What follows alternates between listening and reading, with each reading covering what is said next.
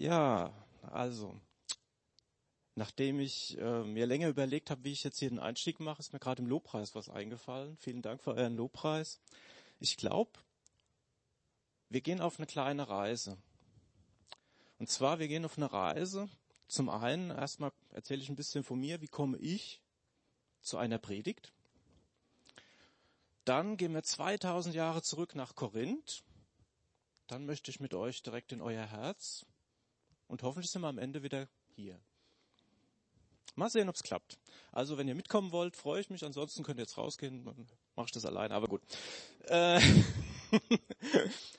vor einiger Zeit hatte ich auch die Idee, man könnte ja mal wieder predigen, weil ab und zu habe ich das hier schon machen dürfen und freue mich da auch immer drauf. Und mir macht es eigentlich auch wirklich Spaß, mich ein Thema einzulesen oder auch einfach mal gesagt, guck mal, ob du das machen kannst. Diesmal gab es erstmal keine Anfrage. Ich habe nachgedacht. Ich habe nachgedacht. Ich habe länger nachgedacht. Große Lehre. Ähm, dann so, ähm, Ronny, du bist eigentlich Christ. Wie wär's denn mal mit Beten? Äh, gut, also bete ich. Es dauert wieder länger. Es ist ziemlich still. Dann so ziemlich leise. Laufen? Das war so ein Eindruck. Laufen. Äh, laufen. Herr, was soll es mit laufen? Dann war es deutlich. Laufen. Äh, ja, was, Herr? Laufen. Ich stehe hier, ich gehe auf der Bühne. Laufen? Nicht ein bisschen, richtig laufen. Marathon. Äh, Herr, ich laufe nicht wirklich gerne. Und schon gar kein Marathon. Nach 500 Meter bin ich ohne Luft. Ich fahre gern Fahrrad. Vielleicht gehen wir ein bisschen spazieren oder ja, man kann auch wandern sagen, aber doch, ich glaube, soll ich über Laufen predigen? Stille. Hm. Okay Herr, ich schaue mal nach Bibelstellen, ob da irgendwas mit Laufen ist. Also Computer, Bibelserver, Laufen. Mist. Oh nein, Mist. Da gibt's was. Oh, es steht was im ersten Korintherbrief. Aber Herr, vom Marathon steht da nichts. Das war zwar auch in Griechenland, aber Korinth, aber Marathon ist da nicht. Frag mal nach, wie das ist, einen Marathon zu laufen. Okay. Ich schaue mal, ob ich jemanden finde. Ich glaube, da gibt es Arbeitskollegen von mir, die machen sowas. Ich selbst habe ja keine Ahnung. Erst fragte ich mal einen Kollegen, von dem ich wusste, der geht regelmäßig joggen. Läufst du auch Marathon? Ich bin doch nicht verrückt. Spätestens hier dachte ich, das mit dem Laufen ist Marathonlaufen ist irgendwas Besonderes. Wer nicht ausreichend vorbereitet ist, der kommt nicht ans Ziel. Dann fragte ich einen anderen Mitarbeiter, der mir mit leuchtenden Augen erklärt hat und berichtet hat, wie lange man sich auf so einen Lauf vorbereitet. Wie er bei seinem ersten Marathonlauf mit anderen Läufern seine Leistung Stück für Stück verbessert hat und jetzt regelmäßig sogar solche Läufe absolviert. Jetzt auch alleine. Mit einem ausgeklügelten Trainingsplan, der sich über einen langen Zeitraum hinzieht, bereitet er sich auf so ein Ereignis vor. Nicht nur das Training, sondern auch der Lauf selbst muss richtig angegangen werden. Wie bringe ich die notwendige Energie in den Körper und wie geht es dann nach dem Lauf weiter, dass ich da nicht in ein tiefes Loch falle? Es ist wirklich aufwendig, einen Marathon zu laufen. Jetzt haben wir zwar viel über Laufen gehört, aber noch nichts über die Bibelstelle, über die ich predigen darf und die ich nicht mehr losgeworden bin. Da gibt es tatsächlich eine Stelle, Paulus hat an die Korinther geschrieben. Das ist übrigens dieser Saulus, der Teil der ersten Christenverfolgung war. Letzte Woche hatten wir das Thema. Also auch vor 2000 Jahren gab es schon ziemlich üble Christenverfolgung. Er soll sogar bei der Steinigung des Stephanus dabei gewesen sein, dieser Paulus. Ob er die Steine geworfen hat, ist nicht sicher. Nachdem er Jesus als seinen Retter angenommen hat, ist er einer der fleißigsten Schreiber im Neuen Testament. Für alle Bibelanfänger, hinteres Drittel in der Bibel, da ungefähr ist das Neue Testament. Außerdem muss dieser Paulus sehr viel zu Fuß unterwegs gewesen sein. Flugzeuge waren noch nicht erfunden. Und viel Geld für Pferde und einen Wagen hatte er vermutlich auch nicht. Auch war er längere Zeit mit anderen unterwegs. Zuerst hat ihn Barnabas begleitet. Später war er mit Timotheus zusammen.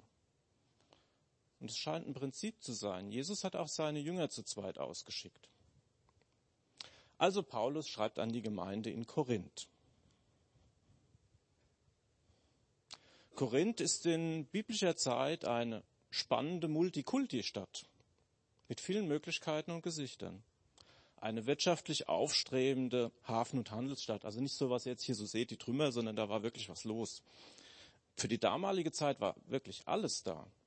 Ein großer Fest- und Versammlungsplatz, eine Agora habe ich gelernt, viele Geschäfte, Theater, eine Arena, sogar eine öffentliche Toilette. Ja, wir lachen. Damals war das noch lange nicht so. Einfach alles, was man sich damals wünschen konnte. Selbst verschiedene Religionsgemeinschaften konnten dort agieren. Neben der römischen Staatsreligion lebten auch Juden und erste Christen in Korinth, als Paulus das erste Mal in die Stadt kommt.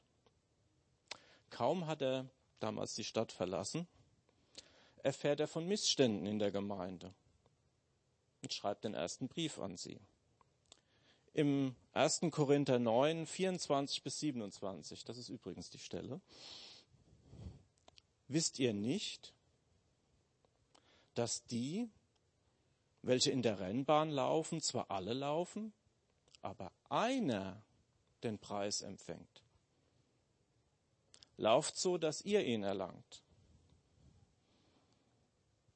Jeder aber, der kämpft, ist enthaltsam in allen. Jene freilich, damit sie einen vergänglichen Preis, einen vergänglichen Siegerkranz empfangen. Wir aber einen unvergänglichen. Ich laufe nun so nicht wie ins Ungewisse. Ich kämpfe so nicht wie einer, der in die Luft schlägt, sondern ich zerschlage meinen Leib und knechte ihn, damit ich nicht, nachdem ich anderen gepredigt, selbst verwerflich werde. Wenn man diese Stelle das erste Mal hört, denkt man so, äh, was soll denn das eigentlich? Was bedeutet das jetzt eigentlich in unserer heutigen, doch manchmal recht einfachen Sprache? Wer als Sportler Spitze sein will, muss lange, viel Zeit und regelmäßig trainieren. Diese Menschen brennen für ihren Sport. Wer seinen Sport so ernst nimmt, der lässt sich nicht durch Vergnügen von seinem Ziel abbringen und auch nicht ablenken. Paulus verwendet das Beispiel des Läufers, weil es lebensnah ist. Ob er in Korinth sich Sportveranstaltungen angeschaut hat, die es auch damals schon gab, ist nicht überliefert. Ich denke, es ist möglich.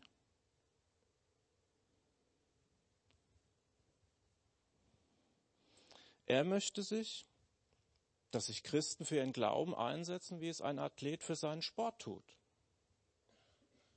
Hm. Das schreibt ein Paulus, der vor kurzem noch Christen verfolgt hat. Ich finde es immer noch sehr interessant. In Korinth lief damals scheinbar einiges schief, nachdem er weg war.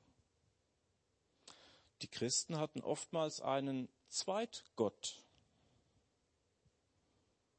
Bei diesen Göttern war Glauben manchmal einfacher. Wenn ich etwas gebe, dann erwarte ich zeitnah eine Gegenleistung. Die Hoffnung auf das ewige Leben ist dagegen sehr schwer vermittelbar. Menschen wollten damals, wie heute sofort ihre Wünsche erfüllt bekommen. Waren das früher Apollo oder Aphrodite, die man dann abgebetet hat? So sind es heute eher Shopping Malls und Amazon und Co., die uns manchmal in Stunden Wünsche erfüllen. Irgendwann stellen sich die meisten Menschen dann doch die Frage, was kommt nach dem Tod? Was zählt wirklich? Deshalb spricht Paulus in dieser Bibelstelle von einem unvergänglichen Siegerkranz. Das kann man auch daraufhin auslegen, dass hier vom ewigen Leben gesprochen wird. Jesus selbst hat es gesagt. Ich bin die Auferstehung und das Leben. Wer an mich glaubt, wird leben, auch wenn er gestorben ist. Und jeder, der da lebt und an mich glaubt, wird nicht sterben in Ewigkeit.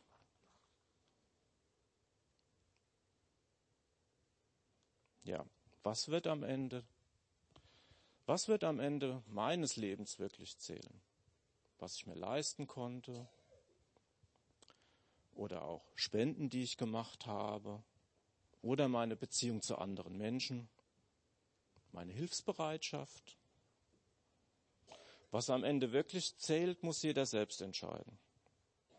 Aber mit der Frage sollten wir uns jetzt schon auseinandersetzen. Ich, ich möchte diesen unvergänglichen Siegerkranz. Paulus zeigt, dass er selbst auch mit sich ringen muss, um auf dem eingeschlagenen Weg im Glauben zu bleiben. Es geht darum, sich voll und ganz für die Botschaft einzusetzen. Hier haben mich wirklich Sportler beeindruckt. Ich selbst laufe ja nicht gerne. Ich habe euch ja davon den Läufern erzählt. Ihre Begeisterung habe ich deutlich gespürt. Und wir? Was machen wir? Ich glaube, dass unser Glaubensleben schon eine Ähnlichkeit zum Marathon hat. Es gibt da manchmal Hochs, dann läuft's gut. Tiefs, dann möchten wir am liebsten manchmal stehen bleiben und aufgeben. Es geht dabei nicht um Leistung. Jesus hat es versprochen, wir haben es gehört. Er hat es versprochen, dass alle, die an ihn glauben, das ewige Leben erhalten werden. Das ewige Leben ist ein Geschenk. Jeder, der ans Ziel kommt, ist ein Gewinner. Jetzt frage ich dich, bist du im Team? Willst du mitlaufen? Dann lade ich dich ein, dein Leben dem zu geben, der die Ewigkeit hat. Ich möchte euch einfach mal bitten, die Augen zu schließen.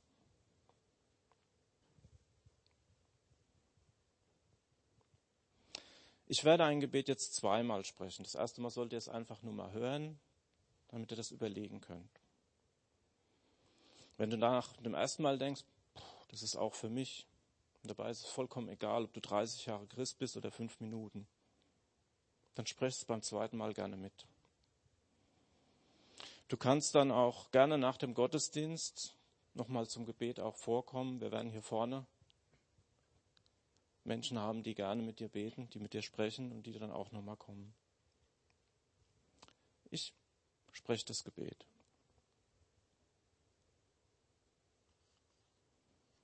Lieber Jesus, ich komme jetzt zu dir, so wie ich bin. Ich komme zu dir mit all meinen Schwächen und Fehlern. Ich weiß, dass du mich liebst. Deshalb möchte ich es jetzt festmachen. Ich habe deinen Ruf gehört und treffe jetzt die Entscheidung. Lieber Jesus, komm in mein Leben, ich brauche dich. Mach mich rein mit deinem Blut. Ich öffne dir die Tür meines Lebens und nehme dich als meinen Erlöser an. Ich glaube, dass du für meine Sünden am Kreuz von Golgatha gestorben bist und du mit deinem Blut für mich bezahlt hast. Ich bitte dich, übernimm du die Herrschaft über mein Leben. Ich glaube es und danke dir. Danke, dass du mich errettet hast dass mein Name in deinem Buch geschrieben ist. Ich glaube es, ich empfange es, ich werde dir dienen mit meinem ganzen Herzen. Amen. Ich spreche es nochmal, wie gesagt, für diejenigen, die gerne nachsprechen. Ich mache immer einen Absatz und dann könnt ihr es nochmal wiederholen. Lieber Jesus, ich komme jetzt zu dir, so wie ich bin. Ich komme jetzt zu dir, so wie ich bin. Ich komme zu dir mit all meinen Schwächen und Fehlern. Ich weiß, dass du mich liebst. Deshalb möchte ich es jetzt festmachen. Ich habe deinen Ruf gehört und treffe jetzt die Entscheidung. Lieber Jesus, komm in mein Leben, ich brauche dich.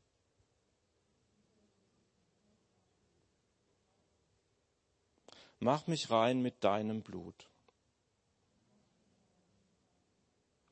Ich öffne dir die Tür meines Lebens.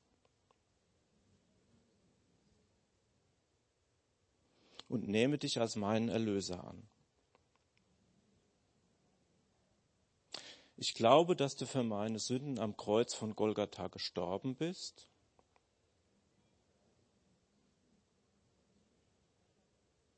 Und mit deinem Blut für mich bezahlt hast. Ich bitte dich, übernimm du die Herrschaft über mein Leben.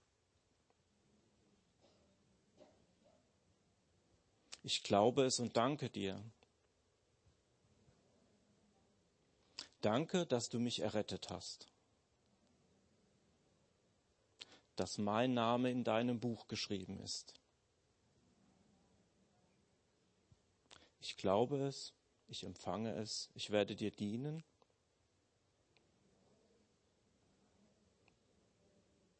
mit meinem ganzen Herzen.